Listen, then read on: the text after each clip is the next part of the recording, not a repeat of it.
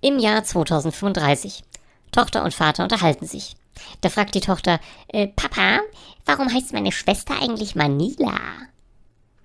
Weil wir sie auf den Philippinen gezeugt haben. Äh, Manila ist dann die Hauptstadt. Danke, Papa, jetzt verstehe ich es. Kein Problem, Quarantäne.